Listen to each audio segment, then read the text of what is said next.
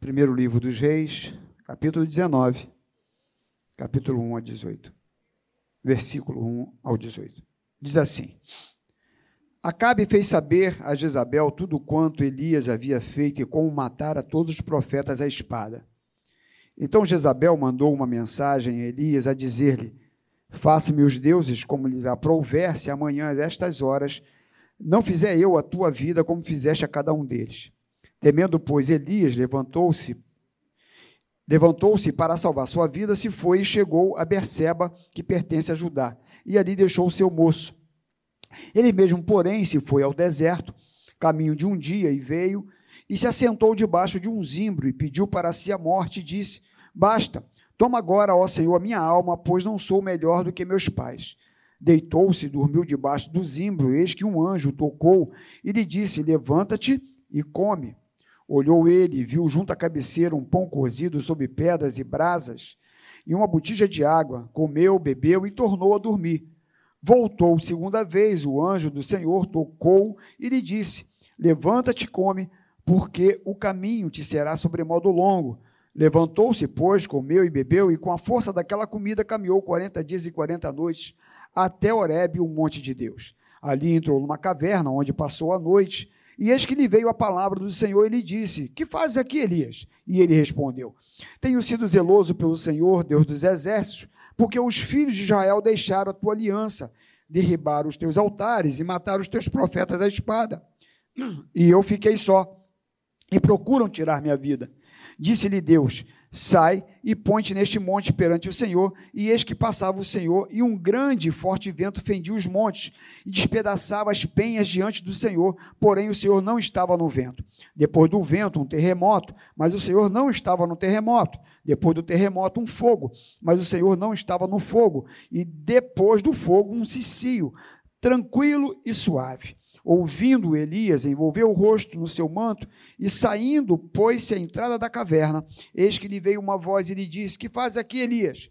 Ele respondeu: Tenho sido extremo zeloso pelo Senhor, Deus dos exércitos, porque os filhos de Israel deixaram a tua aliança, derribaram os teus altares e mataram os teus profetas à espada, e eu fiquei só, e procuram tirar minha vida. Disse-lhe o Senhor: Vai, volta ao teu caminho para o deserto de Damasco, e chegando lá, unja a Azael, rei sobre a Síria, a Jeú, filho de Nício, Girais, rei, rei sobre Israel, e também Eliseu, filho de Safate, de Abel Meolá, ungirás profeta em teu lugar. Quem escapar a espada de Azael, Jeú o matará. Quem escapar a espada de Jeú, Eliseu o matará. Também conservei em Israel sete mil, todos os joelhos que não se dobraram a Baal e toda a boca que não o beijou. Curva a sua cabeça, vamos orar. Senhor Deus, estamos agora nesse momento tão importante da reunião, que é o compartilhar das Escrituras, da tua palavra. Nos ajuda, Senhor, esse texto tão conhecido, tão pregado, mas nós sabemos que o teu Espírito sempre há essa capacidade de renovar e, e falar conosco de forma diferente. Que seja uma noite onde possamos perceber a tua voz, ouvir a tua palavra e ter esse discernimento daquilo que o Senhor quer conosco. Muito obrigado, em nome de Jesus. Amém. Pode se assentar, meus irmãos.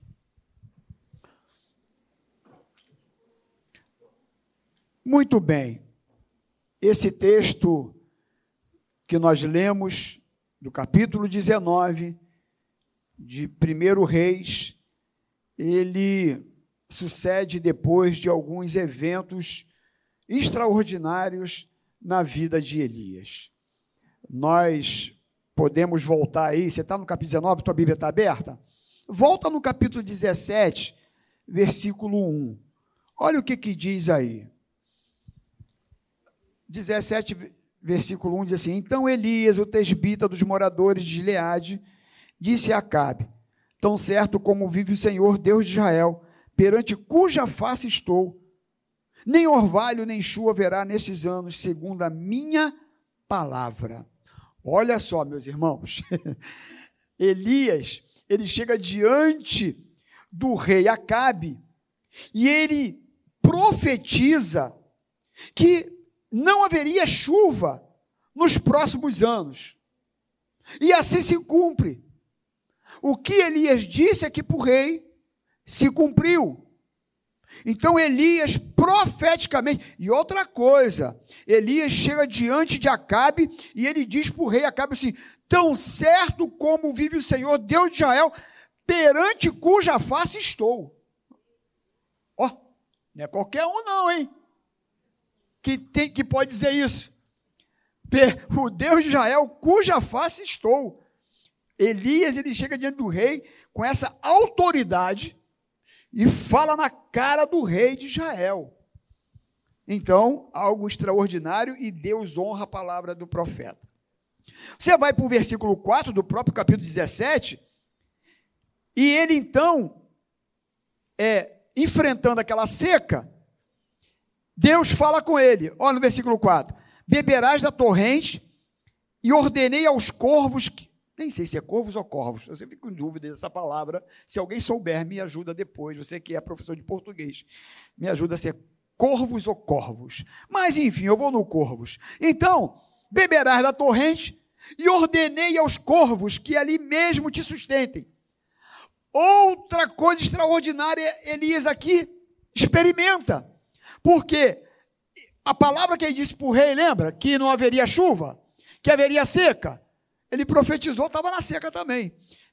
Parou de chover, ele também ficou na seca, mas Deus estava com ele e Deus diz para ele que ele fosse para a torrente de Querite e que os corvos iriam alimentá-lo. E ele experimentou esse fato extraordinário, ser alimentado por corvos. Coisa fantástica. Se você for para o versículo 8 do próprio capítulo 17, olha o que, que diz no versículo 8. Então lhe veio a palavra do Senhor dizendo, ou seja, Deus falando com Elias aqui, no versículo de número 8, né? orientando Elias o caminho que ele deveria seguir. Onde ele deveria ir? Porque agora ele já deveria sair da torrente de Querite, porque agora ele não seria mais alimentado por corvo, mas agora uma viúva em Serepta iria alimentá-lo. Viúva pobre por cima.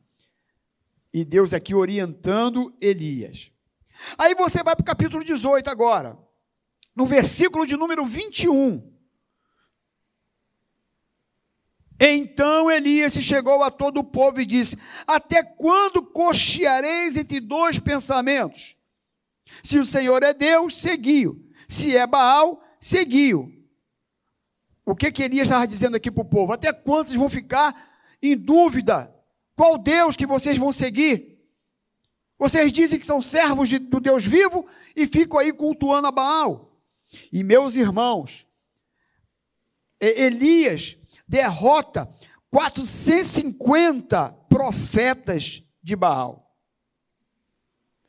Diz aqui que Elias, no versículo 22, então disse Elias ao povo: só eu fiquei dos profetas do Senhor, e os profetas de Baal são 450 homens.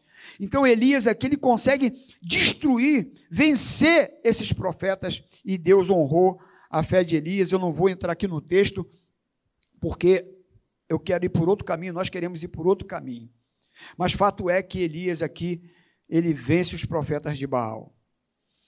No capítulo 18, versículo 41 a 46, olha o que, que diz. Aqui, lá se ele falou para Acabe que iria parar de chover, aqui olha o que, que diz. Então disse Elias a Acabe: Sobe, come e bebe, porque já se ouve ruído de abundante chuva. Subiu Acabe a comer e a beber. Elias, porém, subiu ao cimo do Carmelo e, encurvado para a terra, meteu o rosto entre os joelhos e disse ao seu moço: Sobe e olha para o lado do mar. Ele subiu, olhou e disse: Não há nada. Então lhe disse Elias: Volta, e assim por sete vezes. A sétima vez disse: Eis que se levanta do mar uma nuvem pequena, como a palma da mão do homem. Então disse ele: Sobe e vai falar para Acabe. Dize a Acabe para lhe aparelhar o teu carro e desce, para que que a chuva não te detenha. Dentro um pouco os céus se enegreceram com nuvens e vento e caiu grande chuva. Acabe subiu ao carro e foi para Jezreel. A mão do Senhor veio sobre Elias, o qual cingiu os lombos e correu adiante de Acabe até a entrada de Jezreel. Olha para mim aqui. Mais outro fato extraordinário. Se Elias profetizou que não iria chover por rei Acabe, agora Elias chega diante do rei Acabe e diz que iria chover de novo. Diz agora que a chuva iria cair. E mais, Elias manda o moço subir ao monte para ver se estava chuva vindo. O moço subiu, olhou e nada, não tem nada. Voltou, Elias, não tem nada não, não vai chover não, meu irmão. O céu está azulzinho. Volta lá de novo. Segunda vez, ih, não vai chover não. Terceira, não vai. Quarta vez, sétima vez. Ó, para dizer que não tem nada, tem uma nuvezinha pequenininha lá, no tamanho da mão de um homem. Ó, olha aqui, no tamanho da mão de um homem. Aí Elias disse assim: tem uma nuvezinha? Então vai lá, avisa Cabe que está vindo uma grande chuva, uma abundante chuva. E ele profetiza e Deus honra a sua profecia e chove. Então, meus irmãos, Elias prediz uma grande seca, é alimentado por corvos, Deus o envia para abençoar uma viúva, derrota os profetas de Baal, orou agora para chover, e Deus respondeu, Quantas coisas extraordinárias, não é verdade? Que Elias vivenciou? Quantas coisas é, é, é, sobrenaturais? Mas aí, a gente chega no capítulo 19. E a gente pensando sobre isso, quando chega no capítulo 19, você não entende nada. Porque você pensa assim: poxa, como pode um homem viver tantas coisas extraordinárias e chega aqui no capítulo 19 ele vive algo estranho. Depois de tantos eventos. E aí o primeiro ponto é o seguinte: depois de algumas batalhas, muitas vezes nós cansamos. Depois de algumas vitórias, depois de alguns eventos na nossa vida, muitas vezes nós somos abalados. Muitas vezes nós né, ficamos cansados. E é impressionante que, mesmo depois de Deus usar Elias com tanta ousadia, depois de tantas vitórias, de tantas respostas de Deus, a gente encontra um Elias no capítulo 19 com medo e fragilizado. Diz no capítulo 19, olha aí agora o capítulo 19, versículo 1 e 2. Olha o que aqui diz. Acabe fez saber a Jezabel tudo quanto Elias havia feito e como matara todos os profetas à espada. No versículo 2: Então Jezabel mandou uma mensagem, ou um mensageiro a Elias, a dizer-lhe: Faça-me os deuses como lhes aprouver, se amanhã a estas horas não fizer eu a tua vida como fizeste a cada um deles. Então, meus irmãos, quando Jezabel, Jezabel era a mulher do rei Acabe, e a maioria que sabe que Jezabel era uma mulher endemoniada. Ruim, ou mulher ruim, era Jezabel. Ela que manipulava o rei Acabe. E ela então, ela manda um recado para Elias, e o recado é o seguinte: Elias, do mesmo jeito que você matou os profetas de Baal, amanhã eu vou fazer com você. Pode saber que você está morto. E aí, quando Elias ouve aquela notícia, ele tem um sentimento de medo, de angústia, de perturbação na sua alma. E quantas vezes é justamente isso que acontece conosco? Depois de grandes vitórias, quantos testemunhos muitas vezes nós contamos, mas surpreendentemente nós somos apanhados com os mesmos sentimentos de medo, angústia, aflição na alma, solidão. Você olha para trás e você vê tanto testemunho, tantas coisas que Deus já fez na tua vida, tanta resposta de oração, tantos milagres. E de repente você recebe uma notícia, você está enfrentando um momento muitas vezes que até é menor do que as outras e você não compreende que um sentimento toma conta de você. A angústia, o medo, mas sabe por que isso acontece? Porque em Tiago 5,17, precisa abrir não, eu vou ler para você. Tiago 5,17 diz assim: Elias era homem semelhante a nós, sujeito aos mesmos sentimentos. Mesmo sendo um profeta, mesmo sendo um homem de Deus, sendo separado por Deus, ele era um homem igual a mim e a você. Você é um homem de Deus, você é um homem de Deus, você é uma mulher de Deus, mas você é igual a Elias. Nós somos iguais. E quando esses sentimentos tomam conta do nosso coração, meus irmãos, é um perigo. Porque esses sentimentos não são de Deus. Nós somos sensíveis a eles, mas não é dele. Nós é que permitimos isso entrar dentro de nós. Nós abrimos algumas brechas no nosso coração, na nossa mente. E isso muitas vezes começa a tomar conta de nós e deixamos de ouvir Deus falar. E tomamos decisões precipitadas. Normalmente, quando isso ocorre, é porque deixamos de ouvir Deus e deixamos que as vozes emitidas pelo medo, ansiedade, dúvida, tomem o lugar da voz de Deus em nossas vidas. Foi justamente isso que aconteceu com Elias, naquele momento. Um homem que até então estava sendo orientado por Deus, você viu aqui no capítulo 17? É? Você pega o 17 e aí você lê. Elias falou, tão certo como o Senhor, Deus já é operante, cuja face estou. Aí você vai para o capítulo, no versículo 8, então lhe veio a palavra do Senhor dizendo, vai nessa direção. Aí você abre lá no capítulo de número 18, no versículo 1, muito tempo depois veio a palavra do Senhor Elias.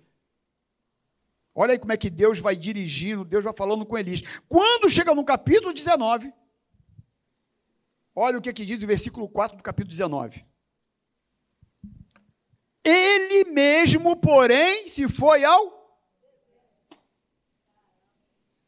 Entendeu? 17, assim diz o Senhor. Capítulo 18, então lhe falou o Senhor. No outro versículo, o Senhor orientou que ele fosse até a viúva. O Senhor orientou que ele fosse a torrente de Querite. O Senhor vinha orientando Elias. Mas quando chega aqui no capítulo 19, no versículo 4, quando ele recebe aquela notícia, ao invés de Elias correr para o Senhor e perguntar, não, diz aqui no versículo 4 que ele mesmo, porém, se foi ao deserto. Ele que escolheu ir por esse caminho. E quantas vezes nós escolhemos ir por caminhos que Deus não está orientando? Porque nós permitimos que a dúvida entre, que a angústia tome conta, a ansiedade, o medo, a preocupação excessiva, e tudo isso começa a tomar conta de nós. E aí nós deixamos de perceber a voz de Deus, que lança fora todo medo, né? Esse amor maravilhoso. Mas o lindo é que a, a misericórdia de Deus, ela nos sustenta, mesmo quando nós não lhe ouvimos. Isso aqui é lindo, meus irmãos. Sabe que você está aqui hoje é justamente porque nesse momento mais difícil Deus tem te sustentado. Eu creio nisso, meus irmãos. A sua misericórdia é tão maravilhosa que, mesmo quando erramos, Ele nos sustenta e nos alimenta e nos dá, força para caminhar. Olha o versículo 5 e o versículo 6 do texto. Olha o que que diz. Ele foi para o deserto, no versículo 4, e no versículo 5 diz que ele deitou-se e dormiu debaixo do zimbro. Ele foi dormir, foi deitado debaixo de um zimbro. Mas diz que eis que um anjo o tocou e lhe disse: Levanta-te, come. No versículo 6 diz: Olhou ele e viu junto à cabeceira um pão cozido sob as pedras, em brasa, e uma botija de água. Comeu, bebeu e tornou a dormir. Olha aqui. O amor de Deus, ele é fantástico. porque assim como Elias foi para o deserto, sem orientação de Deus, ele mesmo foi. E ele estava tão deprimido e tão mal, que ele deita, esse deitar para dormir aqui, é aquele, aquela prostração, aquela prostração de Elias. E Deus então percebe que o seu servo estava daquele jeito. E ele envia um anjo. E o anjo então traz alimento para ele.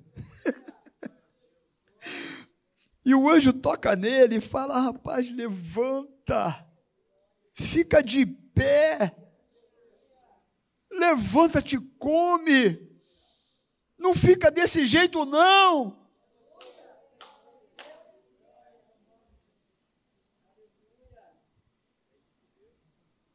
E aí, meus irmãos, como nós somos pequenos mesmo e falho, Elias levantou, comeu, mas voltou a dormir. Dormiu de novo. Era algo grande que estava aqui dentro dele. Era algo difícil que estava dentro dele. E ele dormiu de novo. Mas só que Deus não desiste nunca de nós. é. Às vezes Ele te alimenta, Isa. E às vezes você de novo fica lá, sem força. Mas Ele não desiste de nós. E no versículo 7 diz que voltou a segunda vez o anjo. Ele volta. Tocou-lhe e disse: Levanta-te, come, porque o caminho será sobremodo longo. Se coloca de pé, porque tem caminhada pela frente, Elias. Eu não quero ver você prostrado, não, Elias. Se levanta.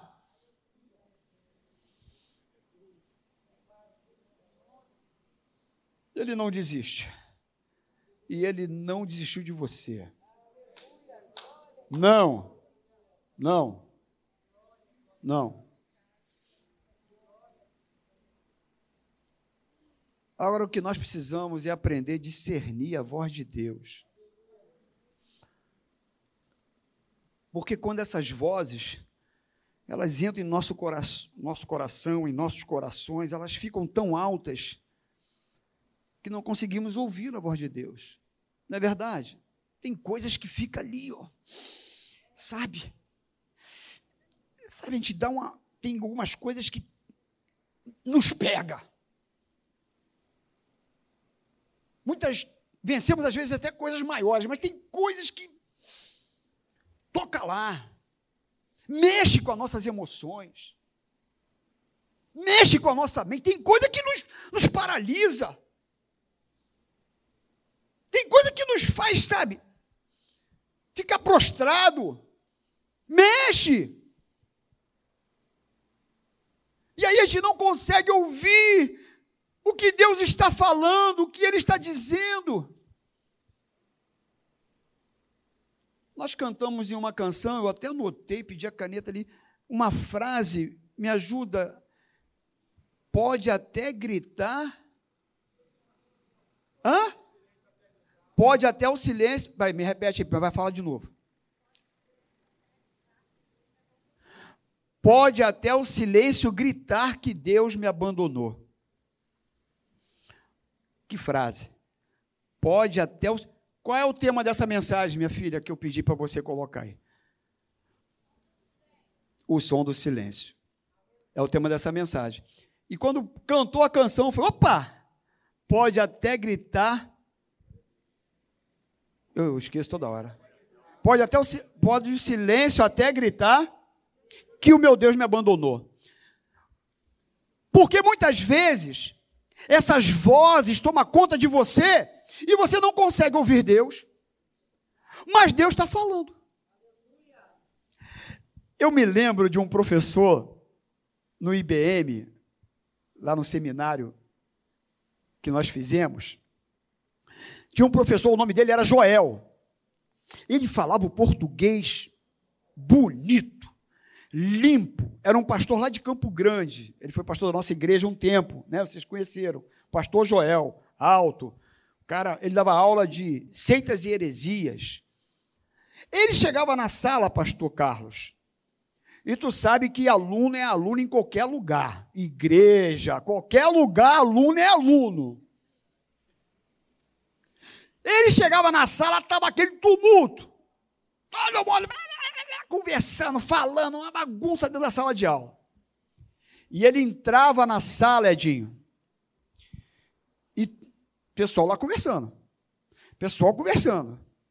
E ele começava assim, Edson. Hoje eu quero falar sobre é, uma seita que, sobre os testemunhos de Jeová, e que foi fundada em 1950, e começou é, pelo Joseph Black, e eu queria dizer que também. Aí, alguém na sala cutucava o outro. A aula começou. E ele, baixinho, baixinho. E todo mundo, a aula começou, a aula começou, a aula começou, a aula começou, a aula começou. Aí um falando para o outro, um, um, já ia parando, o outro também ia parando. Aí daqui a pouco. Então eu queria dizer, no, na mesma altura, mas agora que estava acontecendo? A gente começava a ouvir o professor.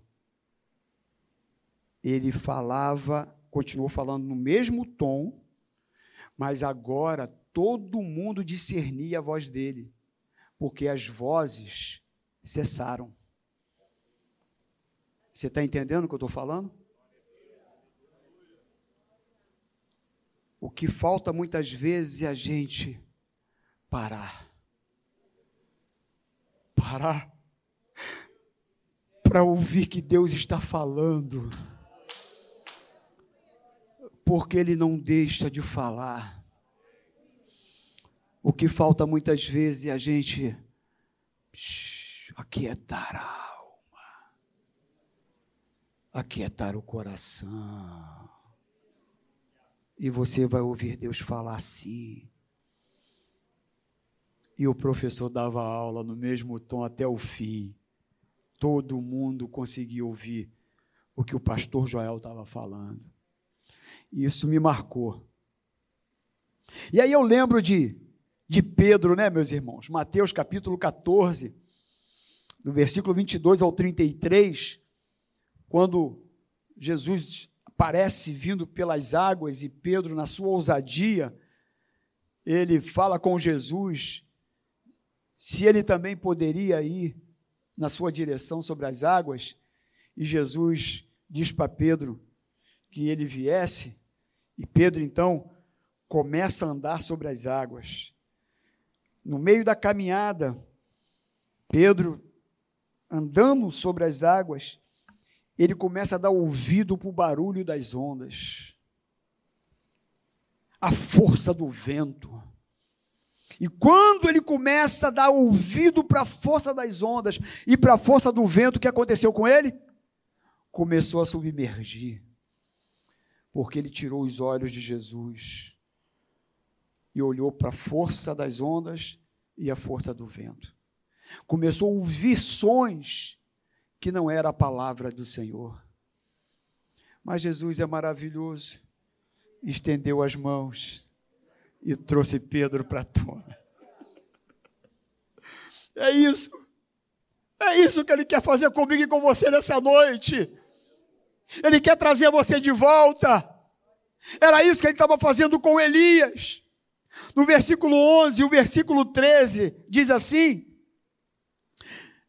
Disse-lhe Deus: Sai e ponte neste monte perante o Senhor. Eis que passava o Senhor e um grande e forte vento fendia os montes, espedaçava as penhas diante do Senhor. Porém, o Senhor não estava no vento.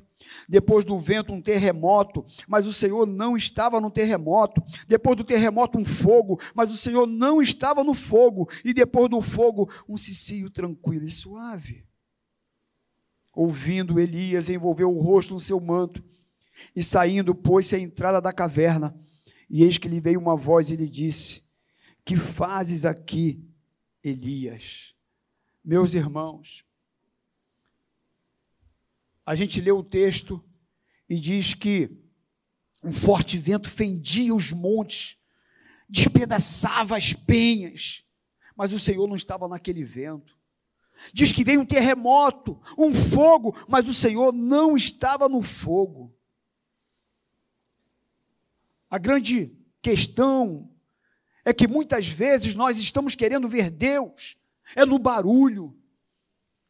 Ah, é naquele dia que a igreja está cheia. É naquele culto de domingo com a igreja lotada. Aí Deus vai me abençoar. Ah, vai ser daquela experiência. Eu quero ouvir um, um estrondo do céu, raios, relâmpagos e trovões. Muitas vezes Deus está falando com você. É ali, ó, no particular do teu quarto. É no reservado. É num culto de domingo à noite, por que não? Porque muitas vezes ele fala contigo, é na palavra mansa, é no abraço do irmão, é no sorriso, é no pedido de perdão,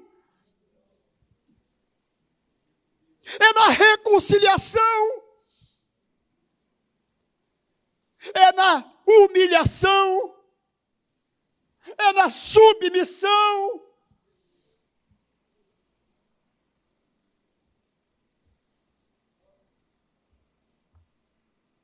Ele esperava raios e trovões, mas diz que ele não estava nem no vento que fendia as penhas, nem no terremoto, nem no fogo.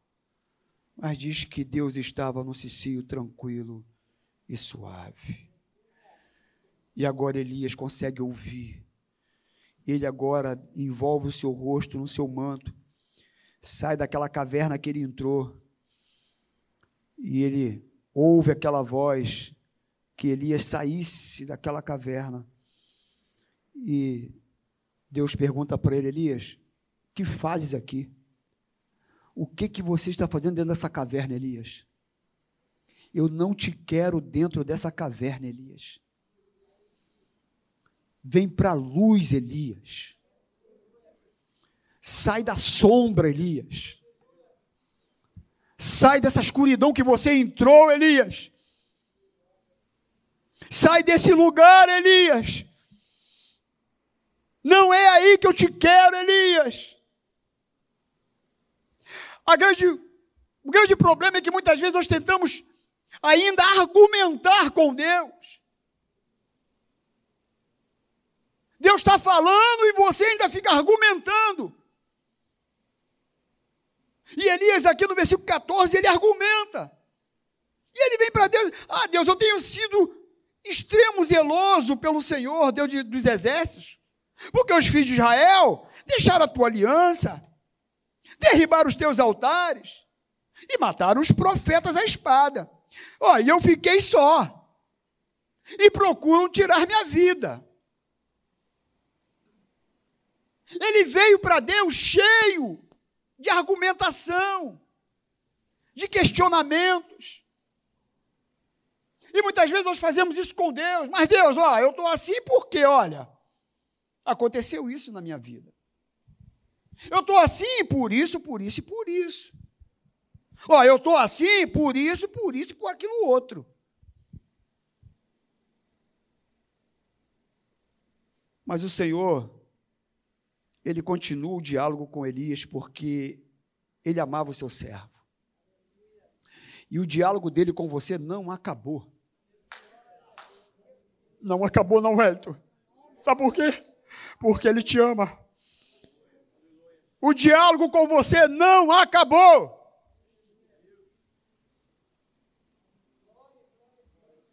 Disse o Senhor de volta. Deus o responde e diz para ele no versículo 15: Vai, volta ao teu caminho para o deserto de Damasco. E chegando lá, tu unge Azael, rei sobre a Síria. a Jeú, filho de Ninse, ungirás rei sobre Israel, e também Eliseu, filho de Safate, de Abel Meolá, ungirás profeta em teu lugar. O que que Deus estava falando para Elias? Elias, meu filho, eu não quero você aonde você está. Volta ao caminho. Sabe esse caminho que você fez nessa direção de caverna, de ostracismo, de angústia, de depressão, de tristeza no coração? Não é esse o caminho que eu quero para você, não. Volta, porque eu ainda tenho muita coisa para fazer vida, Elias. Eu ainda quero te usar, Elias. Não acabou, não, Elias. Volta-te ao caminho. Volta para o deserto de Damasco. E chegando lá, você vai ungir Azael. Você vai ungir Jeú. Você vai ungir de si. Tem trabalho para você, Elias. Você é meu profeta. E eu não te chamei para ficar dentro de uma caverna. Eu te chamei para trabalhar, para produzir, para crescer, para realizar o que eu te chamei para fazer. Volta ao caminho e vai ungir a quem de direito? Vai fazer o que eu tenho para você fazer. Levanta essa cabeça.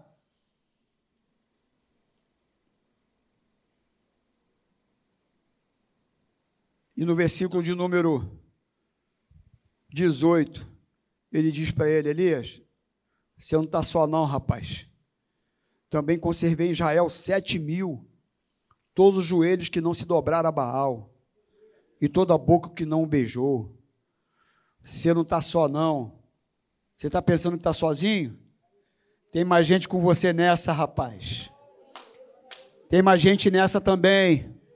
Tem gente que está sendo perseguido por mim também. Tem gente sofrendo também. Tem gente também que está sendo perseguido. Tem gente lutando também. Mas saiba que você não está só. Tem pessoas que também se conservaram fiel a mim, Elias. Pessoas que não se dobraram a Baal, Elias. Então se levante, porque eu conto com você. E eu quero deixar essa palavra para o teu coração nessa noite. Deus conta com você. Se levante se ponha de pé. A obra não acabou, não, meu filho, minha filha. Ainda tem coisa boa pela frente. Tem coisas grandes para você viver ainda. E Deus conta com você para alimentar outros, fortalecer a muitos. Ainda há planos para a tua vida. Deus não quer lhe ver deprimido, prostrado, mas sim em pé. Deus tem projetos para você. Ele te trouxe aqui com um propósito, para que você possa ouvir a voz dele. Abra o ouvido. Deixa esses sentimentos que têm tentado te paralisar aqui hoje. Saia daqui com coração e com ouvido aberto para que você consiga, mesmo nesse cicio suave, mesmo nesse momento que parece que há um silêncio, que você possa ouvir o som da voz de Deus.